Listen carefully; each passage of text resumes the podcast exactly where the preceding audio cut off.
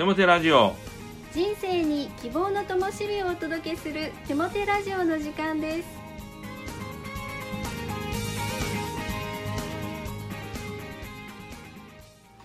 皆さんお元気ですね。パーソナリティの手もて牧師こと新谷和重とアシスタントのかなちゃんこと山本かな子です。手もて先生釣りミニストリーはいかがでしたか？はい、えー、釣りミニストリー8月27日にございました、えー残念ながら私は葬儀が入って参加できなかったんですね。で、えー兵庫県の北側にある矢田川フィッシングセンターというところに行くことになりまして、まあ、いろんな方にお声をおかけしてお誘いいたしました、まあ、その中でですねこんなことを聞いたんですね、えーある方がですねなんか新谷先生と行くと坊主になるというふうに聞いているというんですね。い えもうこれはショックでしたね。えーまあ確かにスリーミニストリー23回坊主の時もあったんですね。それは私がもう率先して参加したんですね。よし、まあ、その噂を聞いた時にですね。いやそれはもう汚名返上でもう大量の魚を釣ってやるという、まあ、そういう思いに駆られたわけです、まあ、ところが、まあ、葬儀が入ったので行けなかったんですが、えーしかしまああの矢田川フィッシングセンターに行かれた方々のお写真を見るとですねたくさん釣ってるんですね。もういや僕が行ってないのにたくさん釣ってるというふうに思いました、まあ、それを見てですねまたなんか新谷先生が来ない方が釣れるまあそんなことを言ってることをちょっと聞きましてうんなんとかこのお名挽回をしなければと思っています。ぜひ秋にはもう一度釣りミニストリーをしてお名挽回に、えー行きたいと思います。次回本当におめ返上できるか楽しみにしています。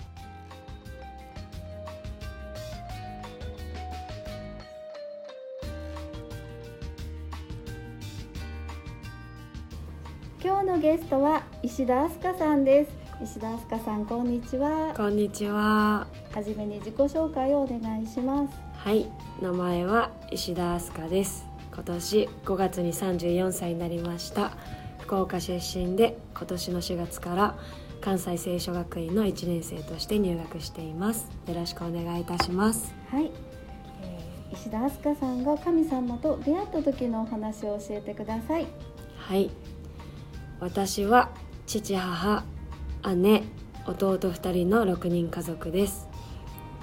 共働きの両親は子供を面倒見る余裕はなく私が小さい頃当時は夜遅くまで保育園なども空いてなかったため見知らぬ家の元保育士の方の家に預けられそこから幼稚園に行ったりするようになりました。年長さんぐらいになると夜ご飯をその家で食べ終わった後姉と私は自分たちで実家に帰り家事をしなくてはいけなくなりました。洗い物洗濯掃除機かけお米研ぎお風呂掃除などなどやり方もちゃんと教わった記憶もなくでも父が帰ってくるまでに一つでも残っていると激しく怒られひどい時には蹴られたり叩かれたり物を投げられるなどあり母も仕事や祖母の世話などでなかなか家に帰ってくることもなくまた帰ってきたら夫婦喧嘩の始まりで父が母を全身打撲させたりで手に負えませんでした。まだ幼かった私には地獄のような生活で実家の5階から飛び降りようとぶら下がったこともあります。なんで子供は親を選べないんだと泣き苦しみました。両親を本当に恨み憎みました。そんな生活を送っていた幼少期だったので生きてきて愛というものを感じた感じた瞬間がありませんでした。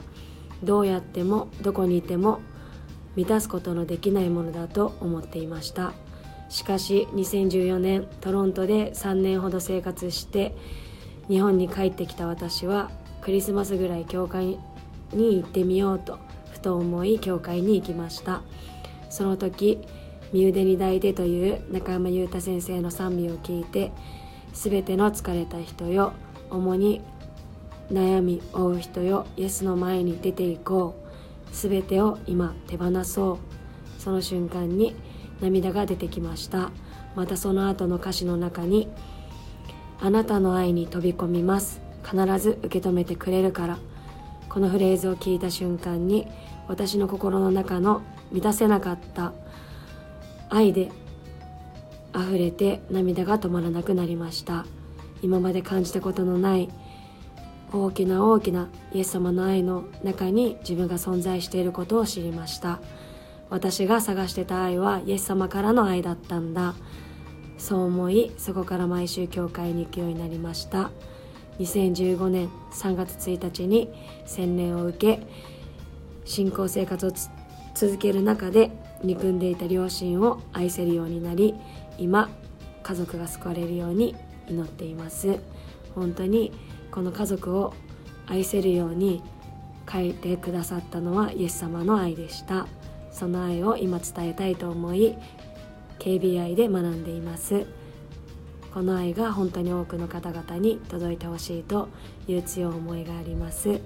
このようにさせてくださったイエス様を心から感謝します。ありがとうございました。ありがとうございます。家族をね愛せないっていうのは本当に苦しいことだったと思うんですけど神様の素晴らしい導きに、はい、感動しました。それでは手元先生に励ましのメッセージを語っていただきましょう。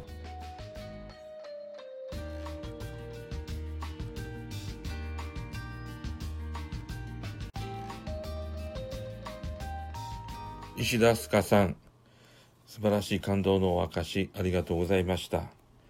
幼い時の家族の中での辛い経験をイエス様によって癒され乗り越えそして今度は家族を愛し家族を祝福しようとしておられる姿素晴らしいですね。心から応援しています。さて励ましのメッセージに入ってまいります。今日のテーマは幸せの基準です幸せの大小はともかく幸せの真偽を決めるのはなかなか難しいですよね。なぜなら幸せというのは主観的なものであって何を幸せにするかは各自が決めるものだからです。周りの人がその人の幸せを大きいだの小さいだの本物だの偽物だと決めつけてしまうことは失礼なことです。ただ本人の考え方が変わった時に幸せの基準も変わってくるでしょう。成長とともに幸せの基準も変わっていいのです。誰もが幸せになりたいと願っています。でも、どういう状態になることが自分にとって幸せなのか。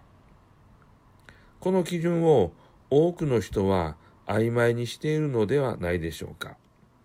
ですから、幸せをいつも気分任せにしてしまったり、周りの人任せにしてしまったりしていると、そう、幸せは行ったり来たり、上がったり下がったりして、いつも安定しないんですよね。また、ともかく努力していれば、いつかそのうち幸せにたどり着くっていう間違った思い込みをしている人も案外いるものです。でも、幸せの基準を曖昧にしたままにして、いくら努力しても、そのほとんどが的外れになってしまうんですよ。あなたの幸せの基準は何ですか？その基準が将来変わってもいいわけですが、今のあなたの基準をはっきりさせておきましょう。そうすれば、どこに力を注げばいいのか分かってくるんです。まあ、ちなみに僕にとって幸せの基準は関係です。その関係は大別して3つあります。1つ目は聖書が教える神との関係です。神を敬い、神と親しくなり、神と共に生きるですね。2つ目は自分との関係です。自分を愛し、自分を許し、自分を認め、自分を高めていく。三つ目は、縁ある人々との関係です。縁ある人々とは第一に家族第二に教会の仲間たち第三にさまざまな形でつながりのある人たちです彼らの喜びと幸せのために僕ができることをしていく。こういう三つの関係なんですね。この三つの関係を良質な状態にしてさらに良くしていくことに力を注ぐ。これが僕にとって幸せにつながる道だと今確信しています。あなたの幸せの基準を明確にしてみましょう。そうすればおのずとあなたの生き方も変わっていきますよ。聖書の言葉。イエスは答えられた。一番大切なのはこれです。イスラエルよ聞け。我らの神である主は唯一であり心を尽くし思いを尽くし知性を尽くして力を尽くしてあなたの神である主を愛せよ。次にはこれです。あなたの隣人をあなた自身のように愛せよ。この二つより大事な命令は他にありません。マルコによる福音書12章29から31節。お祈りします。神よあなたは聖書を通して幸せの基準を教えてくださいました。その基準を軸に生きていくことができますように。イエスの皆によって祈ります。アーメン。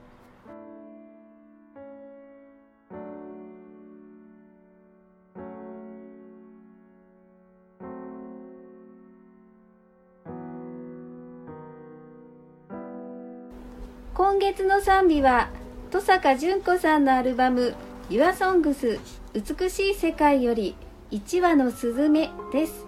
どうぞ。